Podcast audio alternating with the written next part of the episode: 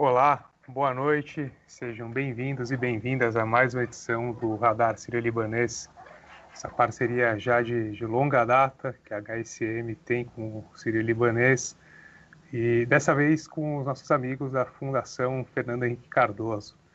Eu sou Tomás Gomes, gerente de conteúdo da HSM e, e hoje a gente traz uma discussão que é uma das mais importantes é, dentro de tudo isso que a gente está vivendo agora, que já falaram sobre lições da pandemia para reforçar o SUS e, e caminhos de cooperação a favor da saúde pública. E aqui para fazer esse debate, a gente tem né, algumas das principais vozes e mentes que, estão trabalhando é, a favor dessa cooperação, dessa colaboração e, sobretudo, do acesso à saúde.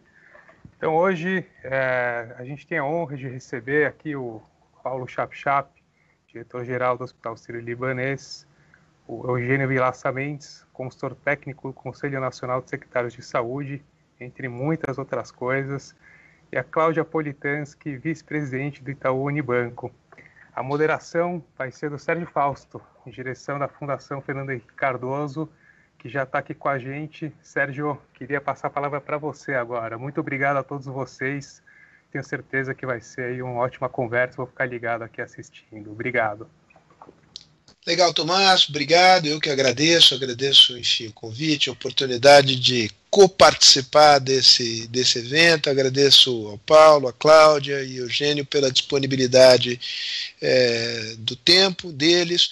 É, o tema não poderia ser, ser mais oportuno. É, vivemos ainda em meio à pandemia, inclusive com algum recrudescimento da, da pandemia em nível nacional, em particular em algumas cidades é, do país, e para o enfrentamento dessa situação tem sido fundamental a cooperação entre setor público, é, diferentes níveis de governo, setor privado, setor privado com fins de lucro, setor privado é, sem fins de lucro. E temos aqui três pessoas que têm trajetória, bagagem para discutir esse tema não apenas do ponto de vista conceitual, mas do ponto de vista de quem realmente vem é, fazendo a diferença nesse processo de, de cooperação para enfrentar essa situação extraordinária que o país vive e que terá consequências é, de longo prazo, consequências imediatas, de curto prazo, mas também de longo prazo para, para a saúde pública. E aqui se trata de é, procurar iluminar quais são as lições que podemos tirar dessa situação é, que estamos vivendo e ter clareza a respeito de qual é o, o quadro é, de curto e médio prazo que teremos é, de enfrentar. Então, eu queria passar aqui a palavra pela ordem, primeiro a Cláudia, depois ao Eugênio e em seguida ao Paulo, para intervenções iniciais que podem chegar até 10 minutos, cada qual dentro desse intervalo fará uso do tempo que, que quiser, e depois nós iniciaremos aqui uma conversa que eu procurarei moderar e presumo que eh, também poderemos eh, receber perguntas. Não estou bem certo disso. Tomás, depois você me conta pelo, pelo chat aqui se haverá oportunidade do público realizar perguntas. Mas eh, já falei demais. Cláudia, a palavra é sua e os agradecimentos são meus em nome da Fundação Fernando Henrique Cardoso. Obrigada, Sérgio. Bom, primeiro eu agradecer o convite é, para mim é uma honra enorme poder estar aqui junto contigo, mas especialmente com o Dr. Paulo, Dr. Eugênio, quem eu tenho tido a oportunidade é, de conviver nos últimos meses, assim, é, num, num, processo assim, num, triste, né? Porque a gente vive um problema muito sério, mas por outro lado, assim, é muito muito satisfatório, muito muito recompensador de poder estar ali atuando ao lado dos, dos nossos médicos, como a gente costuma chamar eles lá no banco, né? É, então, o Unibanco tomou a, a decisão de fazer uma doação muito relevante de valores logo no início da pandemia, é, porque é, acho que seguindo um pouco a nossa tradição ali de responsabilidade social e de compromisso com o Brasil, a gente viu a situação, enfim, complicadíssima é, que Europa e Estados Unidos estavam vivendo lá no, no início do ano, e aqui a gente está falando lá em março, e a gente sabia é, que o problema viria para o Brasil e a gente sabe as dificuldades que o Brasil enfrenta, os problemas estruturais que o SUS tem, os problemas de saúde pública, é, e a gente achou que a gente precisava fazer alguma coisa. E logo nos primeiros dias, quando a pandemia começou ali a dar os sinais da, do, do, que seria, né, em termos de desafio, a gente fez, decidiu fazer uma primeira doação de 150 milhões, é, dos quais 50% foram destinados para é, ações sociais de alimentação e higiene, 50% para itens médicos, né? E esses primeiros 50% em, em alimentos e, e higiene foram muito rapidamente alocados, porque por conta da nossa tradição ali de ações de responsabilidade social, a gente já tinha todas as conexões necessárias, enfim, tinha toda a condição de tomada de decisão. Na hora de alocar os 50% para a parte médica, a gente se viu numa situação assim dificílima. Como que nós poderíamos decidir se a gente comprava teste se era teste rápido, se não era teste rápido, se precisava de respirador, se não precisava de respirador, se importava da China, se não importava, como que a gente podia ajudar? E ainda que a gente tenha conseguido inicialmente alocar esses 75 milhões, a gente percebeu que a gente não tinha competência para poder fazer de uma forma, é, da melhor forma possível. Né? Foi aí que surgiu a ideia é, de convidar um grupo de especialistas, né? E a gente teve a felicidade de falar com o Paulo, é, e o Paulo teve, a, a, acho que, enfim, é, muito na linha do conhecimento, do compromisso dele com a saúde pública, ele teve ali a condição de montar um grupo espetacular, é, com competências complementares, com vivências fantásticas, tanto de saúde pública quanto de saúde privada, é, para poder nos orientar como aplicar esses recursos. Né? E acho que a gente tinha uma convicção muito grande de que o que quer que esse grupo de especialistas determinasse que fosse necessário para o combate da pandemia, e eles sempre tiveram total autonomia para poder determinar a, a destinação desses recursos, nós, com a nossa capacidade de gestão, de logística, é, de compras, enfim, de comunicação, a gente conseguiria, é, enfim, dar cabo ali para poder implementar as decisões que, que esse grupo tomava. E assim foi. Começamos lá em 13 de abril, é, com reuniões diárias. Eu sempre gosto de falar em horário de médico, né, porque às 7 horas da manhã, é, todos os dias é, finais de semana, feriados, assim, e era uma loucura, porque a quantidade de coisas que tinham ali para fazer, a gente começou a receber inúmeras propostas vindos de todos os lados. É, os médicos se organizaram ali de acordo com as suas especialidades, até para poder fazer a avaliação das propostas que chegavam. E acho que rapidamente a gente conseguiu impingir ali uma dinâmica de avaliação, discussão tomada de decisão e aí implementação das, das ações nas frentes né, que foram determinadas. É, e a, o que eu gostaria de deixar aqui para vocês, no, do meu testemunho, acho que do testemunho do banco, que acho que foi das experiências mais marcantes que, que nós vivemos. Né? Eu, pessoalmente, na minha carreira, e olha que eu estou falando aqui de uma carreira de 30 anos de mercado financeiro, mas seguramente do banco também. É, quando a gente conversa com os nossos colaboradores, a gente vê o orgulho é, que, que todos eles têm da gente ter conseguido contribuir de forma tão relevante para a pandemia. No final das contas, todo mundo sabe que não tem nada mais importante do que saúde.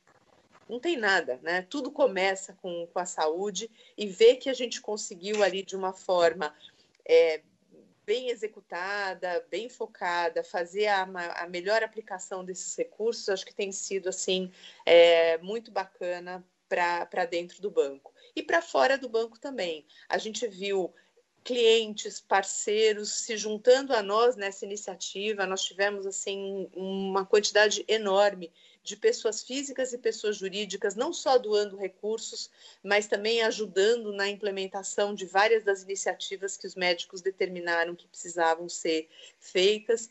Então, eu acho que é, uma coisa que a gente precisa tanto no Brasil, que é compromisso social, que é filantropia, que é, é engajamento do setor privado, eu acho que essa dinâmica, ela no final das contas acabou se mostrando uma dinâmica muito positiva é, e, eu espero que sirva de inspiração é, para outras empresas. Para nós mesmos serviu de, de inspiração. É, uma outra iniciativa que a gente está tocando agora, que é uma iniciativa junto com dois outros bancos, o Bradesco e o Santander, ali na, na questão ambiental, né, focando a Amazônia, a gente já começou criando um conselho de especialistas, porque, de novo, a gente não é especialista em meio ambiente, então, usando o, a experiência positiva de ter um conselho de especialistas ali, um grupo de notáveis, de gente que realmente entende do riscado e sabe tomar decisão, é, nos ajuda a poder implementar ações. Então, eu realmente espero que, é, que isso sirva de inspiração para outras empresas e, e, e para o país de uma forma geral. Cláudia, obrigado. Eu acho que é não apenas de inspiração, mas tem um modelo, né? um modelo de intervenção, de governança, que eu acho que cria um outro paradigma de responsabilidade social uh, no país. Eu queria passar a palavra uh, ao Eugênio. Uh, Eugênio, isso, exatamente, tirar, tirar o mudo. Uh, a palavra é tua, Eugênio, já foi dito, tem uma, uma larguíssima trajetória na área de saúde pública, não apenas como professor de, de universidades, Universidade Federal de Minas Gerais, PUC de Minas Gerais, mas também eh, como eh, secretário executivo da área de saúde, uma experiência importante no setor público. Eh, por favor, a sua intervenção inicial, Eugênio. É, boa, boa noite a todos. Né? Eu queria inicialmente agradecer o convite que me foi feito né? É, pelo Hospital Sírio-Libanês, é, através do Dr. Paulo, e também ao, ao Sérgio Fausto pela o que o que me toca falar inicialmente é, eu vou tocar dois aspectos e vou fazê-lo é, dentro do tempo que me foi determinado. O primeiro é conceituar um pouco é, a ideia de que nós não estamos diante de uma somente de uma pandemia. Né? A partir de um editorial recente no, que apareceu no, no Lancet, né? é, colocou-se na mesa né? é, essa ideia de que a Covid-19 não é simplesmente uma pandemia, é uma sindemia. O conceito de sindemia deriva de uma conjunção entre dois conceitos distintos que compõem esse neologismo. O primeiro conceito é sinergia, que significa é, dois ou mais agentes que trabalham juntos para determinar um efeito maior do que a soma de cada um deles operando isoladamente. E o segundo conceito é demic, ou um sufixo verbal derivado também de uma outra palavra grega, demos, ou povo.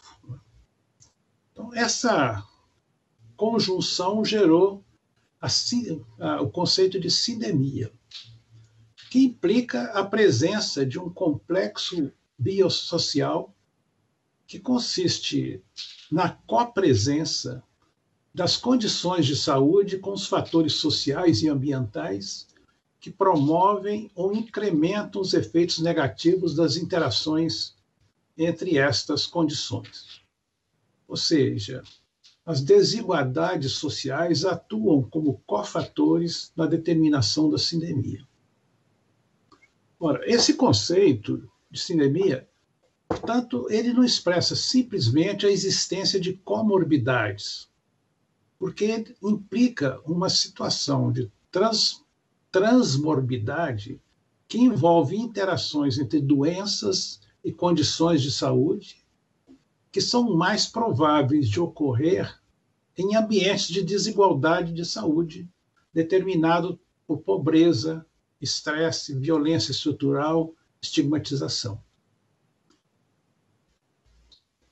A partir daí, não é, é esse editorial do Lancet é, pega essa, essa, esse conceito que foi criado por um antropólogo médico, é, Singer, é, e conclui que o enfoque que, se, que está se atuando nesta pandemia como em, outras é um enfoque restrito, porque é, considera a, a pandemia como uma mera doença infecciosa que leva ao seu enfrentamento por meio de intervenções de supressão e mitigação né, que objetivam cortar as linhas de transmissão do vírus para controlar sua propagação. Ora, esse enfoque é insuficiente para dar conta de uma sindemia que atinge grupos sociais diferenciadamente, segundo os padrões de desigualdades sociais prevalentes na sociedade. É, a consideração da Covid-19 como uma sindemia, portanto, vai exigir, nessa visão mais ampla, a introduzir políticas de, redução de desigualdades sem que o, todo o resto não vai funcionar, sem o que todo o resto não vai funcionar.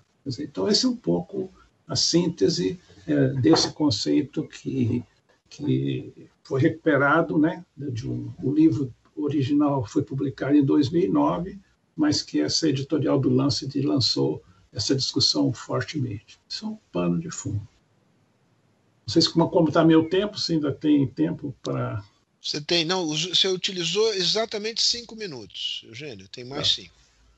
Bom, então, é, aí eu vou introduzir a outra, a, a, o outro ponto é, na discussão desta, desta pandemia, né? é, e que eu vou chamar assim o lado oculto da pandemia, ou seja, a terceira onda, ou o lado oculto da pandemia, que nós não estamos vendo. Né?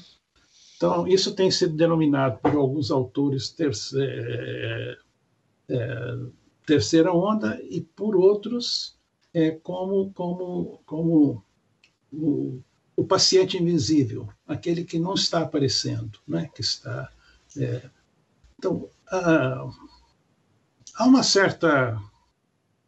Há ainda uma discussão se, tá, se temos segunda onda ou não, mas há uma ideia de que a pandemia evolui por ondas. Né? Então, a primeira onda corresponde ao início da, da, dessa pandemia e sua expansão autossustentada por meio da transmissão comunitária. Né? E ela pode ser, né, como mencionei anteriormente, controlada por estratégias de mitigação ou de supressão. Mas, né, especialmente agora, nesse momento, na, na, na situação europeia, há quem é, considere que há uma, a existência de uma segunda onda que tem sido imputada à não obtenção de imunidade rebanho após a primeira onda epidêmica. Né? É, e há uma terceira onda, né? que é uma consequência da diminuição ou eliminação do cuidado a outras condições de saúde, em função do estresse que a pandemia da Covid-19 causa no sistema de atenção à saúde. Muitas atividades importantes na atenção primária, na atenção especializada, na atenção hospitalar, né, é, são descontinuadas ou paralisadas em função do privilegiamento das intervenções relativas à Covid-19. Isso se dá em função da escassez de recursos ou por medo de infecções. Os profissionais de saúde, as pessoas usuárias, protelam ou cancelam é, consultas não urgentes, avaliações diagnósticas, cirurgias e outros procedimentos terapêuticos como resultado, isso reduz o número de serviços desnecessários ou adiáveis, mas, ao mesmo tempo, pode causar uma perigosa protelação de serviços necessários, muitos dos quais podem levar a posteriores atendimentos que requererão mais, atenção mais complexa, mais cara e que produz mortes. Né. Essa, como eu disse, ela tem sido chamada alternativamente de paciente invisível, porque o choque de demanda promovido torna invisíveis para o sistema de saúde essas pessoas portadoras de condições não Covid. Então, é, então, eu vou levantar um pouco alguns dados brasileiros, a terceira onda no Brasil. Né? Entre abril e junho de 2020, houve uma diminuição de 61% dos transplantes de órgão e um crescimento de 44% de mortes de pessoas nas listas de espera. Houve uma queda de 50% nas consultas presenciais na atenção primária à saúde. Isso é um desastre. Né? Houve uma queda média é, de 60% nas vacinações. Houve uma diminuição de, de, de rastreamento de câncer nos hospitais, é, câncer de mama nos hospitais públicos, em 75% em março e abril de 2020, referente a igual período de 2019. 69% dessas pessoas que permaneceram em casa e que são pessoas com diabetes tiveram aumento da glicemia. Houve uma redução de 1, 1 milhão, 1 milhão e 100 mil procedimentos eletivos no SUS, o que retrocede a valores praticados 12 anos atrás, em termos de produção. Houve absenteísmo de 30% nas consultas pré-natais em alguns lugares. Né? Isso é um desastre de longo, de curto, médio e longo prazo, porque afeta até né, todas as questões da primeira infância. Né? No período de janeiro a junho de 2020, a cobertura de BC, BCG caiu 57,4%, a de pólio 60, 59%, artrite viral 64%, hepatite B 50,5%. É, houve numa, numa operadora de planos privados, né, houve uma redução de 14% nas quimioterapias, 28% nas radioterapias, 35% dos exames realizados. E 59% das, da, da, 40% é, das pessoas que com diabetes que permaneceram em casa não fizeram consulta médica desde o início da pandemia, o que instabiliza essa doença e, e é, um, é um dramático. Né? É. E houve uma queda de 83% nas consultas odontológicas no SUS. Então, esse é o passivo que se acumula. Né? Então, nós temos a pandemia e temos essa terceira onda. Né? Como enfrentar isso? É, nos próximos anos. Né? Eugênio, obrigado. Realmente, de fato, é um enorme desafio. É, Paulo, esse é um desafio que bate eh, não só a sua porta, mas também a, a sua porta, na, na condição, digamos, de diretor-geral é, de um hospital filantrópico que é parte do SUS. O hospital é uma parte importante da oferta do SUS você individualmente, pelo que eu estou informado, é, faz é, transplantes, sobretudo para o SUS, se não exclusivamente para o SUS. Qual é a tua visão do problema? Bom, é, primeiro, boa tarde a todos. Eu quero é, dizer que a Cláudia vai nos deixar daqui a pouco, ela tem um compromisso. Eu queria agradecer a presença da Cláudia aqui é, conosco hoje e todo o tempo em que nós é, temos estado juntos, né? não estivemos, mas temos estado juntos né, numa, na nossa contribuição para o enfrentamento da pandemia é, aí desde, desde abril, né, Cláudia? Então, muito obrigado por aqui e por tudo, de novo. Né? Sérgio, a gente está. É, Deixa eu agradecer situação... também a, a Cláudia. Cláudia, sinta-se à vontade a hora que você precisar sair, de, de sair, tá bom? Obrigado. Desculpa. Estamos dizendo que a gente vai sentir muito a sua falta, mas a gente precisa dizer né, propriamente isso. A gente está tá enfrentando uma situação de extraordinária complexidade. Né?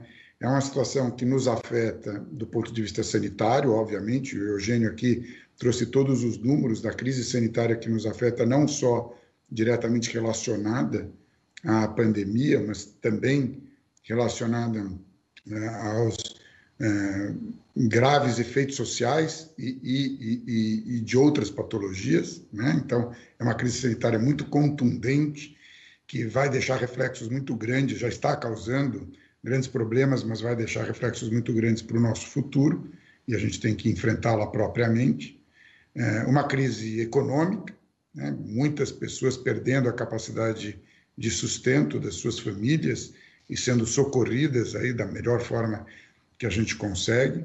Uma crise política, porque tem um pouco entendimento político centralizado da forma de enfrentar essa, essa pandemia. E, para mim, o mais grave é um problema social. Né? Por incrível que pareça, eu acho, aqui, relacionado à sindemia, mas é, relacionado a outros efeitos do problema social, a gente tem aí uma perda da, do, do, desenvolvimento cognitivo de crianças, e quanto menores, maior vai ser essa perda, e que vai deixar reflexos do potencial de aprendizado para o resto da vida. Né? Então, a gente está vivendo uma crise muito complexa. Quando você vive uma crise de grande complexidade, é, o mínimo que você tem que fazer é se organizar para enfrentá-la, né? fazer um chamamento à responsabilidade da sociedade como um todo e ter um mínimo de organização para que esse enfrentamento ocorra. Né? E aí eu preciso parabenizar ah, o banco, o Itaú Unibanco, é, pela sensibilidade de que precisaria haver uma contribuição contundente, que fosse relevante para o enfrentamento da pandemia. E aí os itens clássicos da organização de um sistema de resposta foram preenchidos, que já são conhecidos, é uma coisa de livro, né? Eu vou lá, vai. A primeira coisa, identificaram o problema. Identificaram que tinha um problema de alta complexidade. Sentiram que tinham responsabilidade na resolução desse problema. Então, não tinha como ficarem passivos diante da dimensão e da complexidade do problema que ia se enfrentar, grande parte ainda desconhecido. Mas identificaram o problema. Escolheram as lideranças, reuniram as competências, conferiram a devida autonomia, aquela hierarquia do conhecimento, né? É, garantiram a captura, a fluidez e a análise de dados em tempo real, para o enfrentamento de uma situação de grande volatilidade. E centralizaram a comunicação, para ter uma comunicação franca, transparente, responsável, para que as pessoas pudessem, cada uma delas, se posicionar diante da crise. Esse é o manual clássico de enfrentamento de uma crise. Né? E a gente teve a oportunidade, ao longo do tempo, de fazer uma organização assim, com essa consistência. É, e, e, deveríamos ter feito melhor, como país, como mundo, como humanidade. É, nós definimos aí quatro pilares iniciais de enfrentamento dessa, dessa pandemia. Né? A primeira é informar. Se as pessoas não souberem como se portar, uma doença que contamina a sociedade como um todo, que nos iguala como entes sociais a todos, né? ela não pode ser enfrentada adequadamente se cada um de nós assumir, não assumir a sua responsabilidade diante disso. Então, informar era fundamental. A gente continua precisando informar. E aqui é, a gente vai, como disse a Cláudia aqui antes, quando estávamos nos preparando, amanhã é, vamos é, examinar uma outra proposta para retomarmos as informações à sociedade brasileira da gravidade do momento que nós estamos enfrentando. Né? A segunda é prevenir. A gente chamou de proteger. A profilaxia é a base de todo o enfrentamento da doença. Então, segundo é proteger. A terceira, como sabíamos que muitos iam é, se contaminar e ficar doentes, é cuidar. Cuidar de todos, inclusive de quem cuida. Por quê? Outros países nos mostraram que houve uma grande perda da força de trabalho na área da saúde por contaminação dos profissionais de saúde, por estresse dos profissionais de saúde, por medo dos profissionais de saúde no enfrentamento de uma doença que naquele momento ainda não era tão conhecida quanto ela é hoje. E o quarto elemento, que nós abraçamos desde o começo, que era o plano de retomada. Porque nós sabíamos que se você não lida com a esperança, com a perspectiva de uma nova realidade, saindo da pandemia, você não teria como suportar aquelas aquele novo comportamento necessário para o enfrentamento da pandemia. Então, precisava-se, desde o começo, desenhar a saída, desenhar o futuro, dar esperança, uma esperança real, baseada em dados mas preparar a sociedade para uma retomada consciente e, e, e com responsabilidade. Então, esses foram os patamares definidos. Eu queria terminar essa minha fala inicial dizendo que essa pandemia nos ensinou muito. Está na área da sindemia, que o Eugênio disse, nós vivemos numa das sociedades mais desiguais do mundo, com uma desigualdade crescente. Segmentos grandes da nossa sociedade se tornaram invisíveis para nós. São quase não existentes para as nossas lideranças, para a sensibilidade das nossas lideranças. E quando vem uma pandemia como essa, eu tenho usado essa metáfora, a gente toma tapa na cara da realidade que a gente vive no Brasil. Né? As, as, camadas mais vulneráveis da nossa sociedade foram afetadas de uma forma muito mais severa, muito mais contundente. As perdas foram muito maiores, o sofrimento tem sido muito maior. E aí a gente precisa fazer um chamamento, e é um dos temas que a gente vai debater aqui, para que a sociedade civil se organize e participe e exija das nossas lideranças políticas uma postura mais responsável, não só no enfrentamento da pandemia, mas na diminuição das desigualdades que a gente tem. E aí a responsabilidade de todos os setores da sociedade é enorme. Ela não pode ser negligenciada. A gente não vai sair de uma situação complexa como essa, em todos os sentidos, a participação ampla da sociedade. É hora de nós mostrarmos e falarmos com uma voz mais alta é, como nós queremos construir a nossa sociedade é, para o futuro, ou reconstruir a nossa sociedade para o futuro. Paulo, Paulo, muito obrigado. Eu acho que a Cláudia agora precisa dar tchau mesmo, né? Paulo? Eu só preciso, é, preciso. Ainda bem que eu consegui te ouvir até o final, Paulo. Eu preciso dizer assim para você e para o Eugênio, assim, o prazer que eu tenho de ouvir vocês falarem, assim, e a alegria da gente poder contar no Brasil é, com pessoas como vocês, comprometidos com a saúde pública. Eu vou dizer que isso me dá muita esperança da gente conseguir, é, enfim, trilhar um caminho, enfim, mais bem sucedido. E eu tenho certeza que essa discussão que se segue vai ajudar, enfim, a organizar os pensamentos. Eu queria muito poder ficar, mas eu realmente não posso. Um ótimo debate para vocês. Sérgio, prazer em te ver. Prazer é meu. Todos. Tchau. Obrigado, Cláudia. grande, Cláudia. Tchau, Bom, feitas as despedidas aqui da Cláudia, ficamos nós três aqui, eu, Eugênio e, e Paulo. Eu queria a, aprofundar a partir do que disse o, o Eugênio, é, esta, a, a, as, os dois pontos é, mencionados por você, Eugênio, tanto o da terceira onda quanto o da sindemia. E o que eu te peço, digamos, é relativamente simples. É, você fez uma, uma definição conceitual é, desses dois fenômenos. Nos, nos ofereça exemplos concretos é, desse. No, no caso do, da terceira onda, os exemplos co concretos abundaram. O que, o que eu diria é, é pedindo que você, no caso da sindemia, desse casos concretos, exemplos, é, digamos, de essa interação, é, digamos, perversa entre, entre algumas doenças né, é, associadas à Covid. E, e, no caso da terceira onda, é, quando é que esse quadro pode se normalizar? O que, que é razoável esperar de normalização é, do quadro de saúde pública. Isso, os efeitos disso podem se prolongar por cinco, por dez anos. De que horizonte que nós estamos falando? Exemplo concreto de sindemia, né? É, primeiro, são as relações que se dão, né? e que não são relações, como eu disse, não é um mais um é dois, né?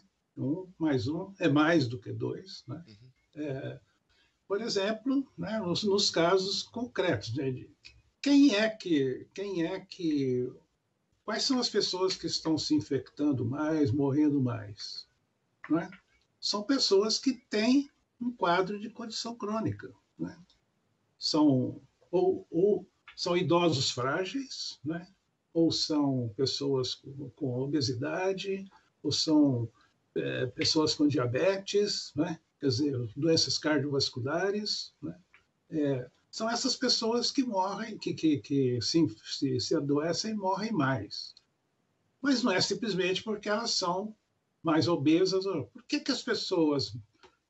É, aí em São Paulo, né? É, Paulo lembra disso, nós, nós vimos uma das, uma das pesquisas sobre, sobre a infecção no município de São Paulo, mostrava que né, aquela, uma pessoa que reside na Zona Sul tem quatro vezes mais probabilidade de se infectar do que uma pessoa que vive na zona se não, centro-oeste de São Paulo. Quer dizer, né? Então, é, isso que mostra concretamente é isso, quer dizer. Mas é porque que? Mas também, né? O, as pessoas obesas, os pobres, têm mais obesidade do que as pessoas mais ricas, né? É, todas as doenças crônicas, né? É, em geral, né? O, esse fator social é muito importante. Quer dizer, então, é, então, na realidade, isso está tudo intricado, né? E eu considero, como, o Paulo, né, que se a gente ficar só no modelo biomédico, né, de fazer as, as estratégias de, de, de mitigação e de supressão, né, é, que são extremamente necessárias, não se trata de dizer que não são, não são necessárias.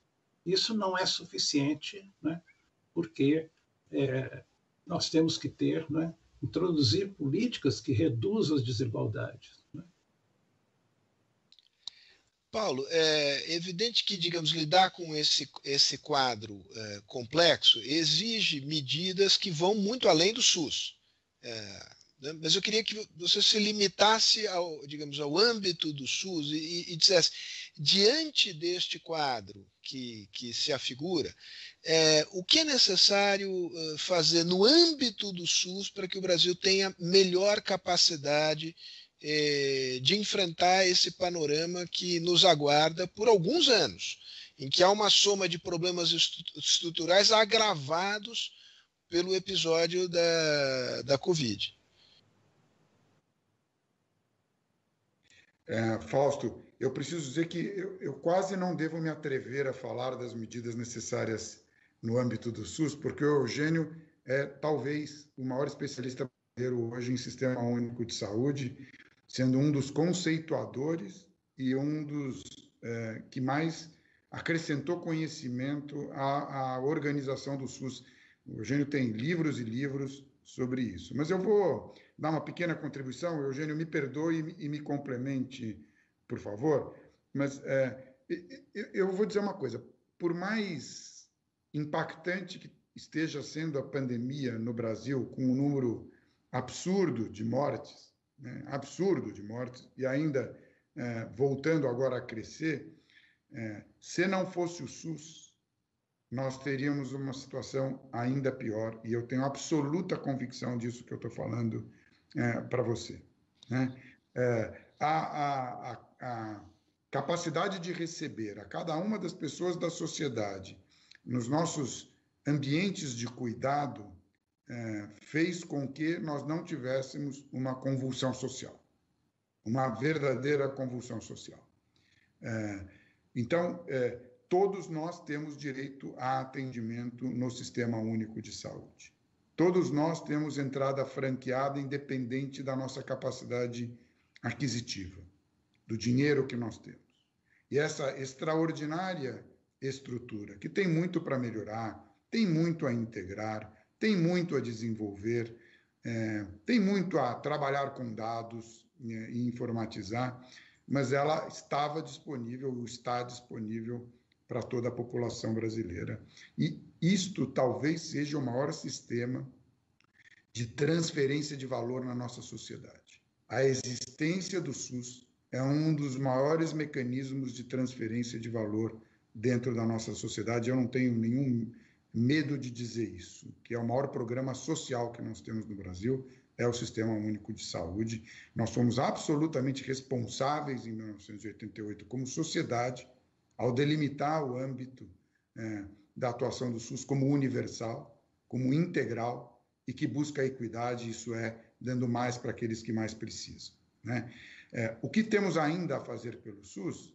Nós temos um, que desenvolver mais ainda o nosso programa de atenção básica. Né? as nosso, o nosso programa de saúde da família, que é modelo para o mundo, né? mas que pode adquirir maior abrangência, maior efetividade através de um sistema de dados mais integrado na captura, na fluidez e na análise de dados. Né? É, nós ainda temos que fazer isso. Nós temos que ter a consciência de que nós temos no Brasil especialistas suficientes e que eles devem ser usados de uma forma mais apropriada do que eles são usados hoje. E a telemedicina aqui, na interconsulta, tanto de médico para médico, da atenção básica para atenção especializada, quanto do, da atenção especializada direto ao paciente, quando não houver médico naquele ambiente para receber essa ou fazer essa chamada, também precisamos desenvolver mais. E fazer uma coisa que o Eugênio conhece muito melhor do que eu e muito mais profundamente, garantir a regulação, quer dizer, a jornada do paciente, assim é melhor visto, para que ele esteja no lugar certo, de acordo com a sua necessidade. Né? Paciente certo no lugar certo na hora certa é um sistema de regulação da jornada, de ordenamento da jornada a partir da atenção primária, nós chegando até a atenção terciária. Os desafios são enormes, mas nós sabemos o que fazer. Nós precisamos sim de mais recursos para fazer, eu não tenho dúvida nenhuma, e precisamos colocar mais racionalidade na gestão eh, do Sistema Único de Saúde. Mas colocadas essas fragilidades e outras que existem, eu diria que nós fomos salvos, se a gente pode dizer, de uma grande convulsão social é, pela utilização do Sistema Único de Saúde nessa pandemia. E, e dou a palavra para o Eugênio aqui. Eugênio, você recebe a palavra. Paulo, eu já queria deixar encomendada uma segunda reflexão sua, é, especificamente sobre papel que dentro do SUS podem e devem desempenhar hospitais é, como o Sírio-Libanês. Eu não quero individualizar, mas, digamos, o exemplo é o exemplo do, do Sírio e de outros hospitais. Eugênio, a palavra é sua. É, eu, queria, eu queria concordar inteiramente com o Paulo. Né? É, tem um colega nosso também, que o, o Gonçalo Vecina, do nosso conselho, Sim. que tem uma frase que é lapidar. Né? Sem o SUS é a barbárie. Né? E eu, e lá no CONAS, onde eu trabalho, a gente tem também uma outra frase que complementa essa. O SUS não é um problema sem solução, é uma solução com problemas. Eu acho que essas duas frases né, é, dizem muito né, é, do que é o SUS. Né? Então, é, como o Paulo falou, reitero, né, nós temos dois grandes problemas. Um problema é, que é de subfinanciamento crônico e um problema que é de melhoria é, do sistema. Né? É, para ter uma ideia, né, o, o gasto, os gastos públicos em saúde no Brasil são indecentemente baixos. Né? É, nós temos é, apenas 3,8% do PIB brasileiro é gasto público em saúde. Né? Isso, isso é muito menor do que a Argentina, que é 7%, Chile, 8%, Costa Rica, 8%, Uruguai, 9%, né? para não dizer os países ricos. Quer dizer. Então, e, e, e, e, historicamente, a gente sabe onde está o problema. No baixíssimo gasto federal. Né? Quer dizer, o, o, governo federal gasta mais com a sua previdência do que com saúde e educação junto, parece. Né? Dizer, então, então é, é, apenas 7% do gasto em, do orçamento público total do Brasil é destinado à saúde. Né? Então, então, esse é um problema é, que não dá para resolver logo, mas a gente precisa ter certeza. Ter, ter, é, e o problema está no governo federal, porque os estados e municípios aumentaram muito seus gastos, especialmente os municípios. Então, mas também nós temos que ter né, é, certeza de que, aqui, como qualquer outro país do mundo, isso é uma característica do sistema de atenção à saúde, é uma característica estrutural, né, que mesmo com carência de recursos, os recursos que tem é, não são é, tem, ainda tem um, ineficiências muito fortes né, dentro no gasto do, do, recurso que existe. Portanto, e aí é preciso mesmo ter uma agenda, né? É, no meu último livro, que chama Desafios do SUS, né? É, eu parto de uma constatação. Né? Primeiro, os avanços do SUS, que o Paulo falou, né? são enormes. Eu analisei 15 políticas públicas por vários anos e todas elas, os resultados são muito bons em termos de, de evidências é, contidas em pesquisas científicas. Né? É, então, aí é um paradoxo de avaliação do SUS entre a evidência científica que mostra que as políticas melhoraram significativamente, nós temos políticas com esse pouco dinheiro, nós temos políticas são são políticas é, é, das melhores praticadas no mundo inteiro, né? Então, e a, e a maior dela, o Paulo falou também, é a revolução que nós fizemos na atenção primária à saúde. Hoje nós temos é, 50 mil equipes de estratégia de saúde da família, temos um exército de 270 mil agentes comunitários que vão à casa das pessoas. País nenhum do mundo tem isso. Então, nossa atenção primária no, do SUS cobre hoje 160 milhões de pessoas. São dois Reino Unidos e são quatro Canadás, tá certo? Quer dizer, então, é, isso é uma coisa fantástica, né? Quer dizer, e com resultados muito bons. Então, é, mas a saúde não tem bala de prata, não tem uma solução. Então a gente precisa fazer um grande movimento. Pandemia, de certa forma, acelera isso, porque as reformas na, no sistema de saúde, elas em geral se dão como sequência a, reforma, a grandes a grandes problemas da, da economia, né? que estruture é, uma agenda de inovações, mudando o modelo de gestão, saindo da gestão da oferta para a gestão de base populacional, mudando o modelo de atenção, né? implantando modelos de atenção que dê conta da, do grande problema, que 80% da carga de doenças são condições crônicas, e mudando o sistema de pagamento. Não dá para continuar pagando por volume, mas por valor gerado para as pessoas. Paulo, eu volto aqui à pergunta que lhe fiz eh, anteriormente. Quer dizer, o, qual é o papel de hospitais não filantrópicos no SUS olhando para frente? Eu acho que para dar uma ordem de grandeza, acho que valeria a pena. É claro que isso acho que varia da, da atenção primária para atenção de alta complexidade, mas qual é a participação hoje dos hospitais eh, filantrópicos, os do, dos hospitais, digamos, que não são públicos, mas são, são de ponta, como é o Sírio-Libanês, na oferta do SUS? Eu, eu vou. Obrigado, Sérgio, pela pergunta. Eu vou fazer responder a pergunta em duas partes. Né? A primeira, qual é o papel dos hospitais filantrópicos no Sistema Único de Saúde? Então, a, a, a participação dos hospitais filantrópicos no Sistema Único de Saúde é fundamental. Não existe sistema público de saúde no Brasil sem os hospitais filantrópicos, e eu vou ser específico. Hoje, mais de 50% das internações pelo SUS se dá em hospitais filantrópicos. Então, a, a rede própria do governo, os hospitais né, públicos que pertencem ao governo, não é capaz de atender é, e nem se propõe é, todos os pacientes que precisam é, de hospitalização. Nos procedimentos de alta complexidade, essa porcentagem aumenta.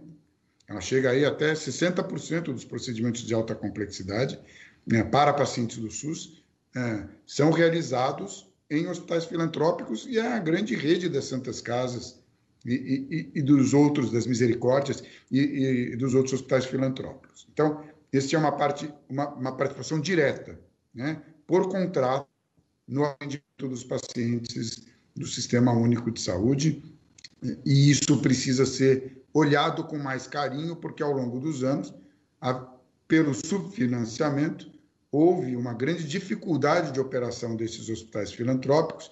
Eles estão, então, subfinanciados e tendem a ficar sucateados, diminuindo a, a, a, a relevância não diminui a relevância, mas a capacidade de resposta, eu diria melhor ainda, para essa demanda que é atendida nesses hospitais eh, filantrópicos. Em relação ao Hospital Sírio-Libanês e outros hospitais congêneres, que também são hospitais filantrópicos, né, sem finalidade lucrativa e filantrópicos, eles encontraram a sua sustentabilidade através do atendimento da população pagante, né, da população conveniada, do que a gente chama de saúde suplementar.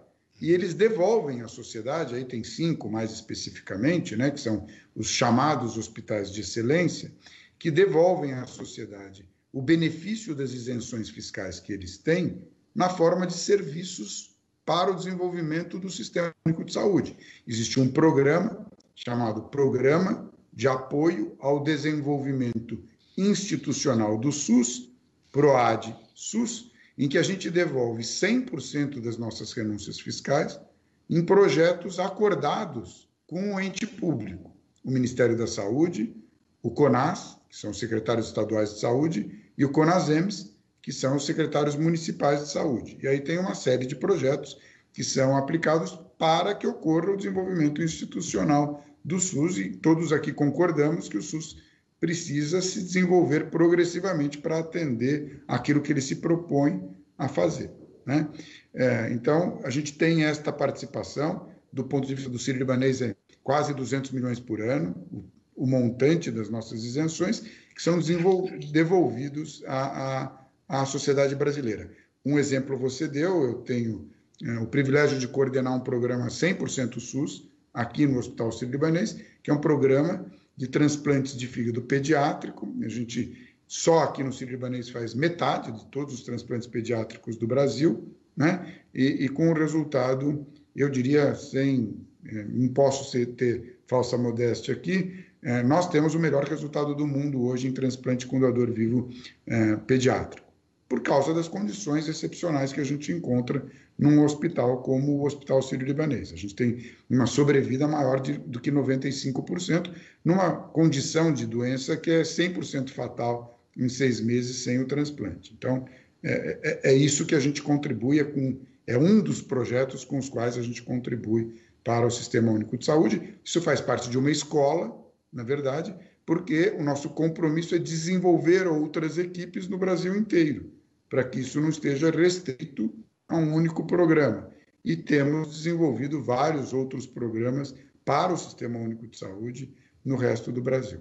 Então, eu diria que essa é a nossa responsabilidade. Agora, fora desta obrigação legal, nós e outros dos hospitais eh, ditos de excelência, nos comprometemos a fazer gestão de hospitais públicos, porque nós acreditamos num modelo em que organizações sociais sérias, responsáveis, que estejam localizadas em instituições centenárias, podem exercer ainda mais a sua responsabilidade através de um modelo de contratos de gestão com o governo estadual, com o governo municipal, para fazer a gestão de hospitais públicos. E nós fazemos isso, o Einstein faz isso também.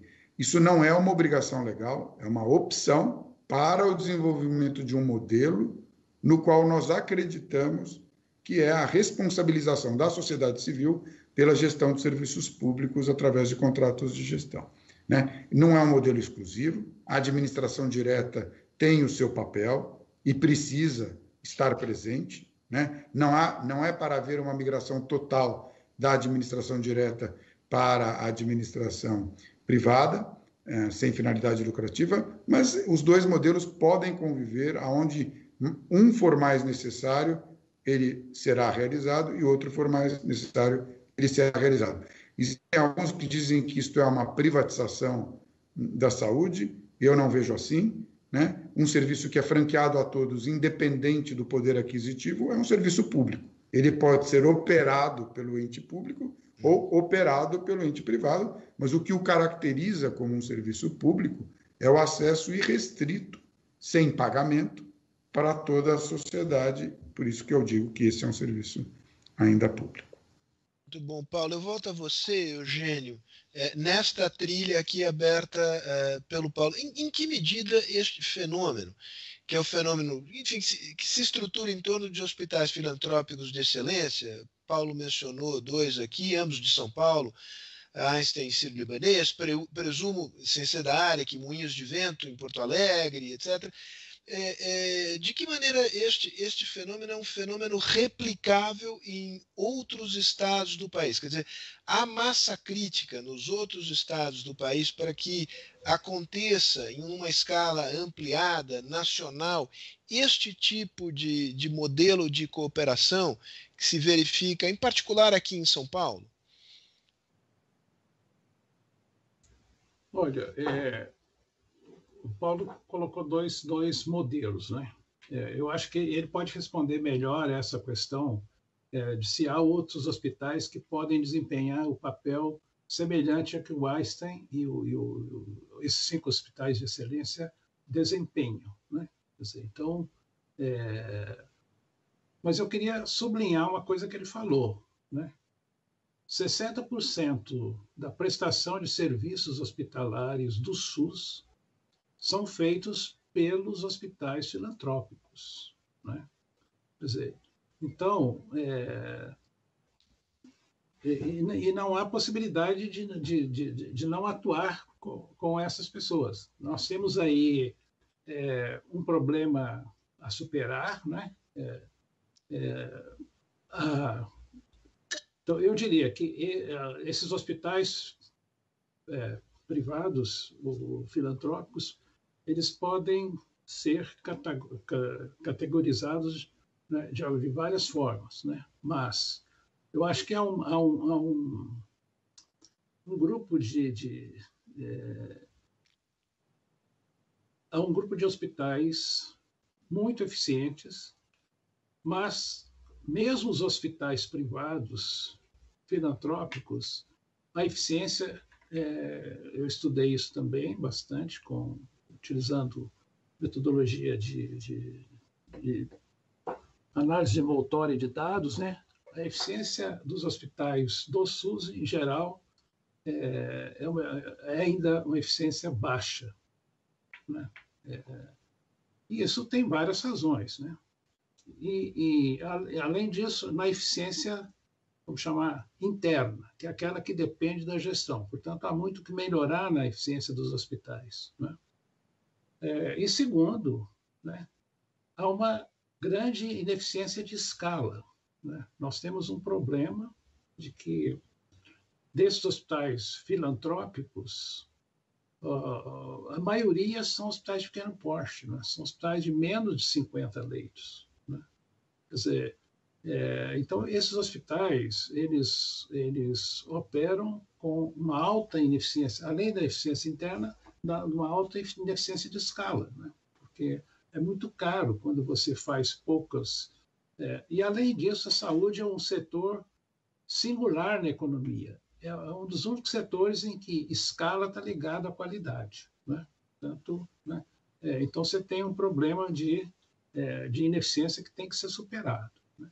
E aí tem o outro lado também, né, de que a remuneração desses hospitais filantrópicos ela é insuficiente às vezes para compensar os seus custos. Então acho que nós temos aí é muito que muito que caminhar nesse sentido, né? É, no sentido, mas não há outra alternativa senão é, continuar fortalecendo essa rede de hospitais é, filantrópicos, é, melhorando-os, porque o SUS não teria como substituí-los. Né? E nem faz sentido isso. Eugênio, eu volto ao Paulo, mas eu queria deixar é, encomendada aqui, digamos, é, feito esse diagnóstico, como induzir essa mudança é, na, na, escala, na eficiência e na qualidade. Né? E, eu volto ao Paulo, acho que, acho que é de justiça mencionar os cinco hospitais de excelências aqui. Falamos de Einstein, Sírio, Moinhos de Vento, eu não, não me ocorrem os outros dois, acho que vale a pena mencioná-los. Mas eu queria, digamos, e olhando a experiência também do, do, do uh, Unidos pela Saúde para Todos, né? digamos, essa questão da, da, replicabilidade desse modelo em escala ampliada, em escala nacional. Não é por acaso que isso surgiu em São Paulo. Né? São Paulo tem uma história. O, o, o, existem esses dois hospitais filantrópicos de excelência, não são os únicos. Isso está ligado à história da imigração em São Paulo. E da saudável competição entre as colônias é, judaica e libanesa e alemã, no Hospital Alemão, Oswaldo Cruz, digamos. É, a, a, questão, é, Rio Grande tem isso, no Moinhos de Vento, quer dizer, Paulo, como é que você vê a possibilidade de que esta, e esta é uma decisão, falemos com franqueza, das elites locais? É, é, é, como é possível induzir essas mudanças em outros estados? Como é que você vê? E se é que Sírio, uh, Einstein, tem capacidade, digamos, de eh, estender os seus tentáculos no melhor sentido da palavra, de induzir mudança em outros lugares? Não. É, em primeiro lugar, vamos fazer justiça sim aos cinco hospitais de excelência, mas na verdade, quando a gente faz isso, a gente faz um pouco de injustiça a tantos outros hospitais notáveis que existem no Brasil, filantrópicos e com finalidade lucrativa. Então, é, não, não, vamos imaginar que. Sim, que, tá. né, porque, agora, os cinco hospitais ditos de excelência são, como você disse, o Sírio-Libanês, o Albert Einstein em São Paulo ainda o Hospital Oswaldo Cruz, Hospital uhum. Alemão Oswaldo Cruz, o HCOR e no Rio Grande do Sul o Hospital Moinhos de Vento. Né? Esses hospitais e outros filantrópicos, eles garantem a sua sustentabilidade é, por causa do modelo de atendimento que eles, que eles proporcionam. Mas você tem uma série, por exemplo, de, aqui em São Paulo e fora de São Paulo, chamada Beneficência Portuguesa, são hospitais vieram aí, foram fomentados ou criados pela, pela colônia portuguesa, né? E são tão bem mantidos. Tem outros hospitais excelentes, como o Hospital AC Camargo, hoje chama é, é, a AC Camargo Cancer Center, né? Acho que ficou esse nome, mas é o Hospital AC Camargo, é, e tantos outros, né? Como eu disse, a Beneficência Portuguesa de São Paulo e uma série de outros. Por que, que houve essa conjunção favorável, vamos dizer assim, é, em São Paulo? São Paulo teve um, um, um desenvolvimento muito grande. Você, São Paulo tem um diferencial de desenvolvimento aí pelas lideranças que a gente teve em São Paulo. Por que, que isso não se deu na mesma dimensão no Rio de Janeiro, por exemplo? Né? No Rio de Janeiro, na minha leitura, eram muito doentes, como capital federal, os hospitais públicos. E alguns hospitais públicos muito notáveis. Com a saída da, da capital federal para Brasília, houve um, um, certo prejuízo no financiamento dessa estrutura federal que ainda existe no Rio de Janeiro e houve um, uma perda de relevância, vamos dizer assim, no, no ambiente do hospital de, dos hospitais no Rio de Janeiro. Mas por que, que não se desenvolveram tantos filantrópicos no Rio de Janeiro? Porque tinha uma rede apropriada, é, governamental, lá instalada, e não houve necessidade, porque esses projetos nasceram de uma necessidade, uma sensibilidade dos imigrantes, mas por causa de uma necessidade do ambiente em que eles viviam. É, e, e eles responderam a esse chamamento criando essas instituições tão notáveis. E eu queria acrescentar aqui o samaritano, né, que foram os americanos e os ingleses que, que, fundaram o Hospital Samaritano, hoje não é mais filantrópico, né? houve lá um movimento, de uma venda e ele não é mais um hospital filantrópico. Mas como fazer isso para o resto do Brasil? Desde que, Sérgio, aí até o Instituto Fernando Henrique Cardoso pode ter uma participação nessa discussão, é, a gente precisa ter um terceiro setor forte.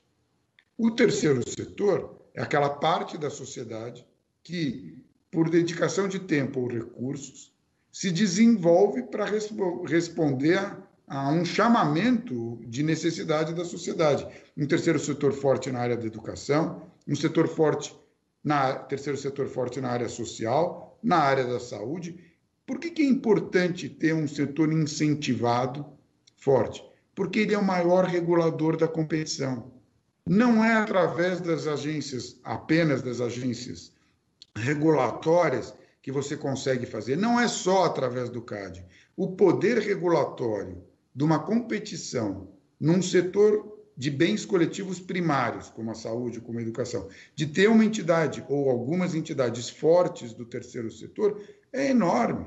Né? Por que, que os hospitais privados com finalidade lucrativa em São Paulo são notáveis também? Porque eles têm que concorrer com os hospitais sem finalidade lucrativa que reinvestem todo o seu resultado. E aí o acionista responsável pela perenidade do hospital com finalidade lucrativa, ele não retira tanto o resultado do hospital. Ele reinveste mais porque ele está num ambiente de competição em que aquela qualidade é necessária. Então, nós, como políticas públicas, precisamos incentivar um terceiro setor através dos incentivos aí tributários e fiscais, fiscalizar, claro, porque senão vem aquela história da filantropia, né? fiscalizar com mão forte essa fiscalização para garantir que sejam instituições íntegras, né?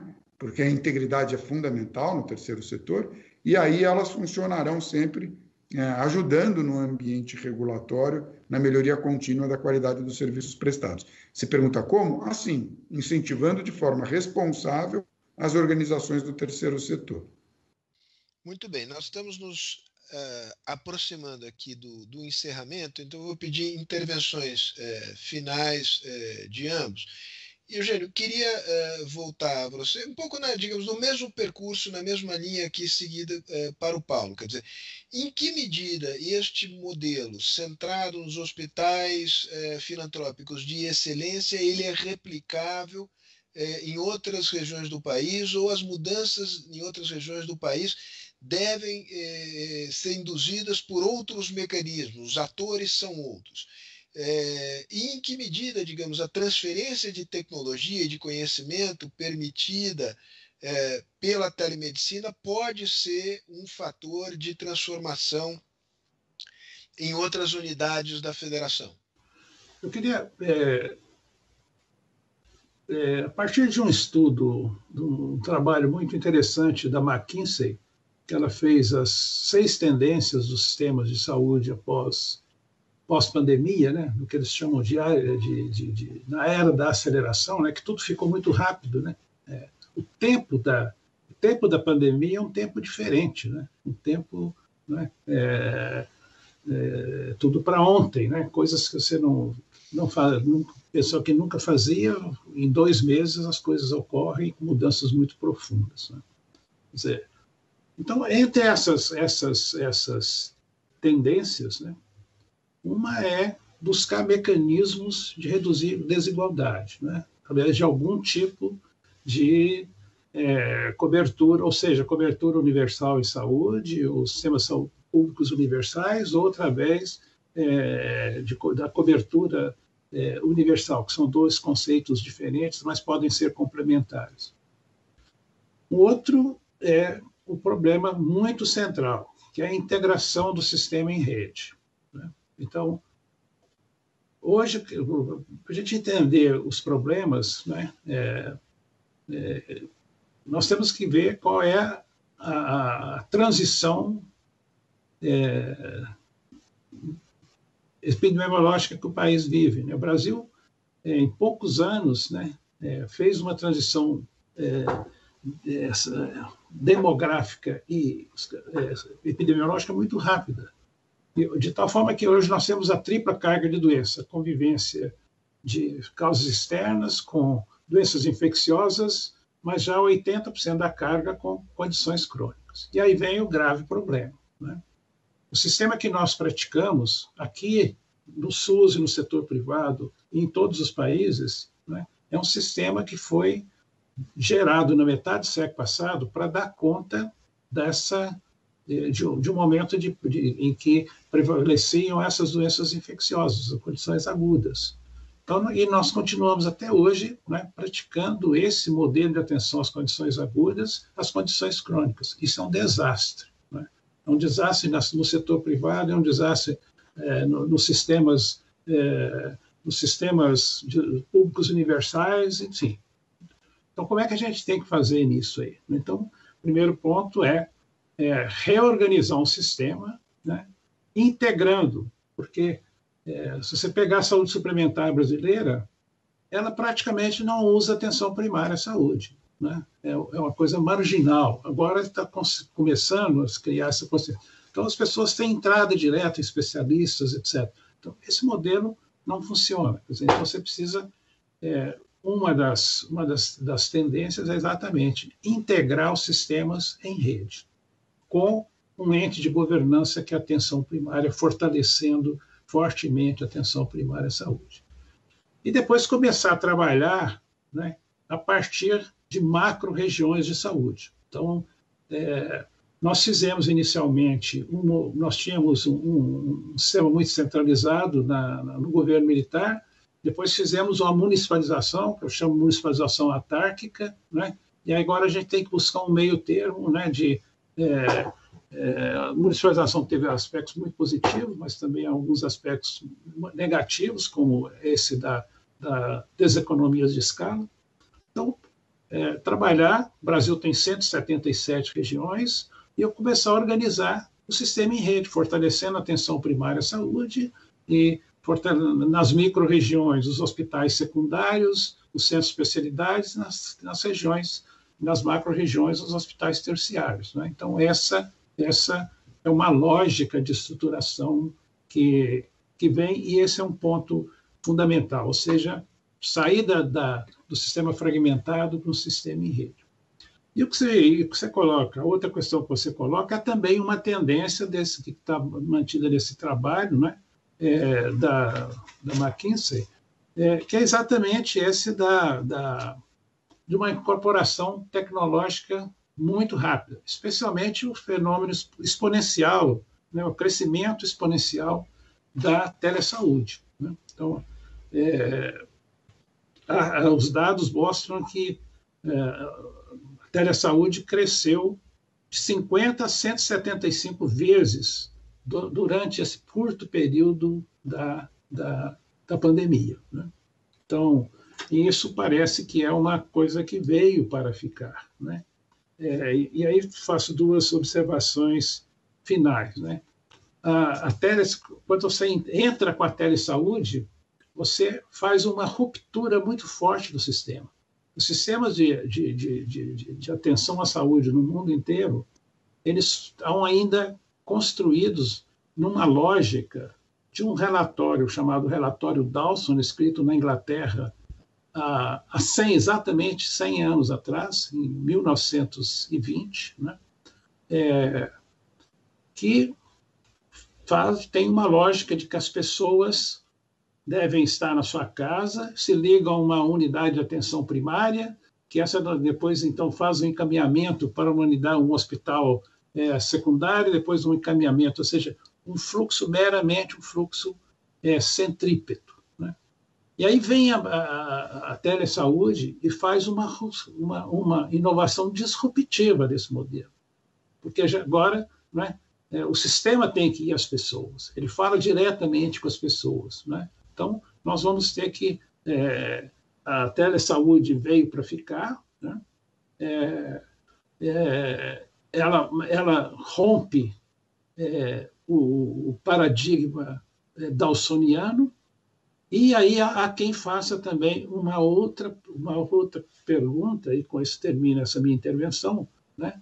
É, se até que ponto a telesaúde ela vai também aumentar a iniquidade. Né? É, ou seja, e dados importantes, né? Porque nos Estados Unidos cresceu muito a telesaúde, mas quando você vai ver nas pessoas idosas, houve uma queda de 41 para 35, as pessoas pobres que estão no Medicaid, houve uma queda de 17 para 10%. Ou seja, um pouco que parece estar acontecendo na educação, se isso ocorreria também na saúde. Uhum. Interessante, Eugênio. Aliás, as comparações entre saúde e educação são bem interessantes, tanto do ponto de vista, digamos, de eventuais iniquidades que a nova tecnologia gera, como, digamos, desses impactos de longo prazo na, na formação de capital humano. Né? Paulo, para terminar, uma pergunta de uma pessoa que você conhece bem, da, da Celina Dias que é, digamos, quase que um recado para o mundo empresarial a partir da, empre... da, da, experiência que você teve à frente do Todos pela Saúde. Digamos. É, é, o setor privado que estiver disposto a, a, em termos de responsabilidade social, investir ou doar recursos para a saúde, é, o que, que a sua experiência ensina sobre o melhor modelo de, de fazê-lo, melhor maneira de estruturar suas ações? Eu, eu, obrigado, Sérgio, pela pergunta, e Celina também. É, eu não tenho dúvida que é fazer isso através de, de instituições é, é, de grande relevância para o país. Né? Você, a, a, sociedade civil foi se organizando, aí o terceiro setor, a gente tem instituições notáveis né? no Brasil, nas, em todas as áreas de bens coletivos primários, né? a gente tem mesmo, é, e, e, a gente tem que agir através dessas instituições, eu, eu tenho certeza. Ou organizar outras. Quer dizer, o, o Brasil é carente de mais organizações né, para influir. É, e, e, a gente tem que direcionar os recursos através dessas instituições. E eu preciso dizer que duas coisas: não bastam os recursos, é preciso horas de trabalho, né? é preciso dedicação das pessoas também. A gente precisa povoar essas instituições do terceiro setor com pessoas de alto potencial ou de alta capacidade de liderança, compromisso, entusiasmo né, e responsabilidade. É, eu acho que todos nós temos é, nos dedicar a isso. Né? Eu falo de uma posição privilegiada, né? eu trabalho numa instituição do terceiro setor, que é autossustentável, mas eu acho que as pessoas podem dar a sua contribuição, sim, é, trabalhando é, dessa forma cada vez mais. Em relação à tecnologia, nós veremos grandes mudanças, Sérgio. E eu, eu acho que as mudanças podem ser inclusivas. Elas hoje são excludentes, eu acho que elas podem ser mais inclusivas e a gente tem que cuidar disso, porque o fato delas serem mais inclusivas depende de políticas públicas e a gente tem que é, desenhar políticas públicas para que elas sejam mais inclusivas. Elas podem ser um problema, do jeito que elas estão sendo utilizadas hoje, mas elas podem ser uma grande parte da solução para, as nossas iniquidades para as nossas desigualdades. Um prazer enorme ouvir as suas perguntas aqui, Sérgio. Você é, sempre está tão bem preparado para as atividades que você exerce e tenho uma profunda admiração por você como pessoa que você é, o ser humano que você é e pelo teu trabalho no Instituto Fernando Henrique Cardoso e quero fazer cada vez mais coisas juntos aí com, com você e com o teu time. Muito obrigado, viu? You, you made my day. É, ganhei o dia com essa sua declaração aqui. Essa, ah, essa eu vou gra gravar e mostrar para os filhos. Paulo, o prazer, é, o prazer e a admiração é, são recíprocos. Vale para você também, Eugênio. Muito obrigado aqui por compartilhar esse mesmo conhecimento que você tem sobre a saúde pública no, no Brasil. Obrigado à HSM, é, obrigado a Celina, obrigado a todos que contribuíram para a realização desse evento. Com certeza, faremos outros. Um grande abraço, boa noite a todos. Boa noite. Boa noite.